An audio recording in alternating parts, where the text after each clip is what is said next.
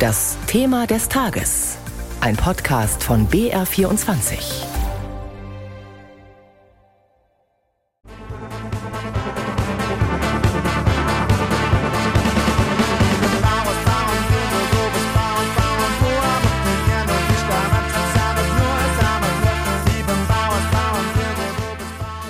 Bayerische Tradition kombiniert mit internationalen Einflüssen. Bands wie Labras Banda leben musikalisch das vor, was Herbert Grönemeyer schon früher wusste, als er sang, Heimat ist kein Ort, Heimat ist ein Gefühl.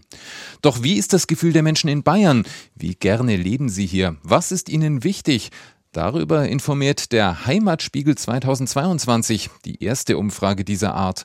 Mehr um die Folgen geht es dann im Heimatbericht 2021. Auch er ist heute vorgestellt worden. Das ist unser Thema des Tages. Als erstes hören wir den Mann, der in Nürnberg die Zahlenwerke präsentiert hat, Finanz- und Heimatminister Albert Füracker von der CSU.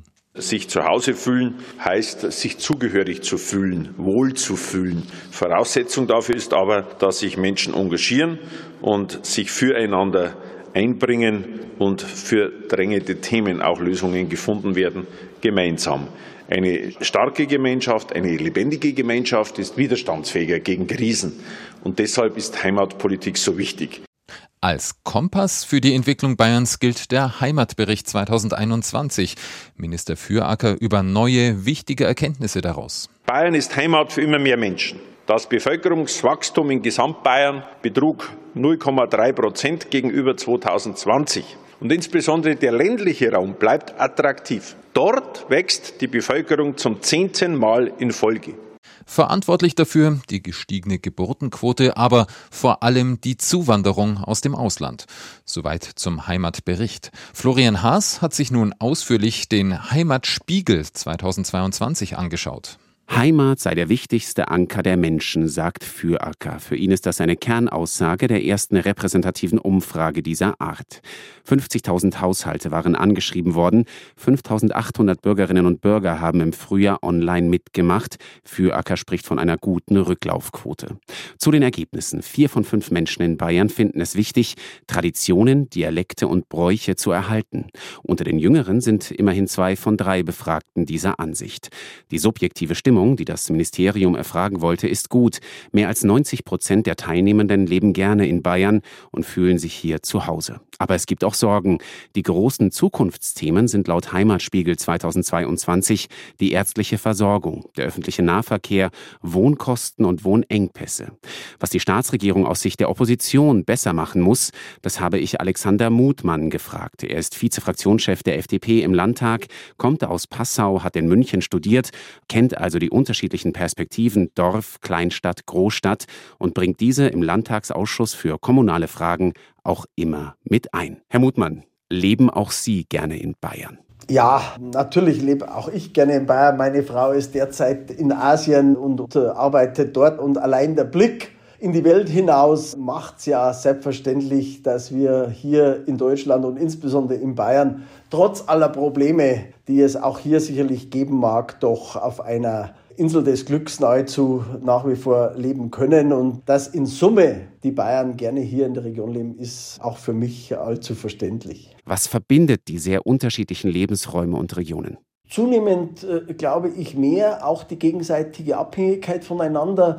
Früher ist ja und zum Teil auch heute noch das Thema Stadt-Land eher als eine Konkurrenzsituation verstanden worden. Ich glaube, dass wir während mehr sehen müssen, dass das eher kommunizierende Röhren sind und eine gute Entwicklung auf dem Land auch einer guten Entwicklung in der Stadt hilft und umgekehrt. Sicherlich sind Probleme unterschiedlich. Was würden Sie sagen, sind die größten Probleme der Menschen in der Stadt? In der Stadt ist sicherlich das Thema Verkehr und das Thema Wohnen sind zwei sehr dominierende Themen, die unbefriedigend bewältigt sind, während im ländlichen Raum eher die Nähe des Arbeitsplatzes zum Wohnraum ein Thema ist, auch zum Teil fehlende Infrastruktur, auch ärztliche Versorgung, was uns auch ein Stück weit jetzt Stadt und Land womöglich wieder noch näher zusammenbringt, sind auch die Entwicklungen um das Home Homeoffice und die Möglichkeiten auch von zu Hause aus zu arbeiten, sodass also die Pendelei zwischen äh, den ländlichen Räumen und der Stadt ein Stück weit auch reduziert werden kann. Ich würde gerne mal auf das Heimatministerium in Bayern zu sprechen kommen. Hören wir mal bitte zusammen rein in eine Aussage von Horst Seehofer. Ich habe das Heimatmuseum, äh, äh, das Heimatministerium das Heimatministerium in Bayern gegründet. Das ist am Anfang immer beschmunzelt, bespottet äh, worden. Und es ist äh, jetzt für alle Parteien im Bayerischen Landtag der große Renner. Alle bemächtigen sich dieses Themas. Ja, Herr Mutmann, da ist Horst Seehofer zwar etwas durcheinander gekommen zunächst, aber muss man ihm im Nachhinein nicht doch auch recht geben mit der Idee, das Thema Heimat so deutlich zu positionieren? Sein Versprecher, dass das äh, ein Heimatmuseum äh, wäre, war ja auch nicht nur witzig, sondern äh, gab auch zum Nachdenken Anlass. Gerade der ländliche Raum darf jetzt nicht Museum sein, sondern muss lebendiger Lebensraum sein und bleiben. Und da hat Horst Seehofer sicherlich recht. Es ist aber keine neue Idee. Das Thema Landesplanung, gleichwertige Entwicklungen in ganz Bayern war ja immer Aufgabe der Staatsregierung. Ja, da sind wir schon direkt bei der Behördenverlagerung, die ja auch die FDP skeptisch und auch kritisch sieht. Arbeitsplätze und Studienplätze, so die Idee, sollen in den ländlichen Raum wandern oder abwandern.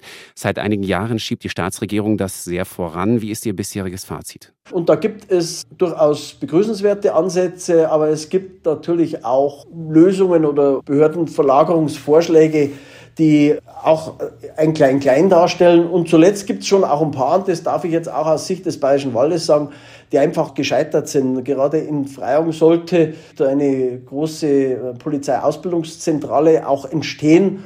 Und jetzt ist da vor ein paar Wochen erklärt worden, das ist doch alles nichts und das muss, müsse wieder ähm, begraben werden. Das Münchner IFO-Institut hat sich das auch mal genauer angesehen und analysiert und ist zu dem Schluss gekommen, dass es oft gar nicht die erwünschten Effekte für strukturschwache Regionen gibt. Sie haben den Bayerischen Wald erwähnt. Ja, also es gibt schon auch gute Beispiele. Ich will jetzt nochmal an äh, die zentrale Bußgeldstelle in Fichtach erinnern. Das sind etwa 200 Arbeitsplätze. Wichtig ist natürlich, dass es nicht nur Verlagerungen gibt, dass dann die Städter in der Stadt wohnen bleiben und dann auspendeln, um dort zu arbeiten, sondern dass das zumindest mittelfristig dann auch zu Verlagerungen nicht nur der Arbeitsplätze, sondern auch der Wohnorte der Mitarbeiter führt.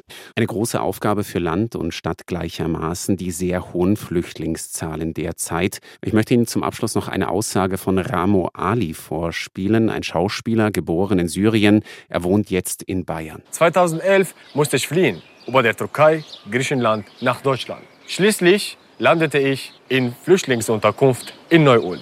Es war nicht immer einfach, aber hier in Ulm habe ich meine neue Heimat gefunden. Was muss passieren, damit das mehr Menschen so gut gelingt wie Ramo Ali?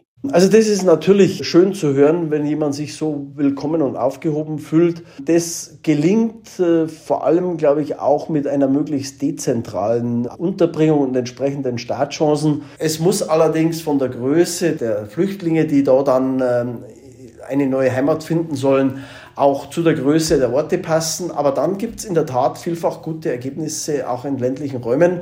Und ich kann das auch beobachten. Auch bei mir im Bayerischen Wald ist das vielfach gut gelungen. Der frühere Landrat von Freyung Grafenau, Alexander Mutmann. Das war unser Thema des Tages zum bayerischen Lebensgefühl und zum Unterschied zwischen Stadt und Land und den heute präsentierten Zahlen.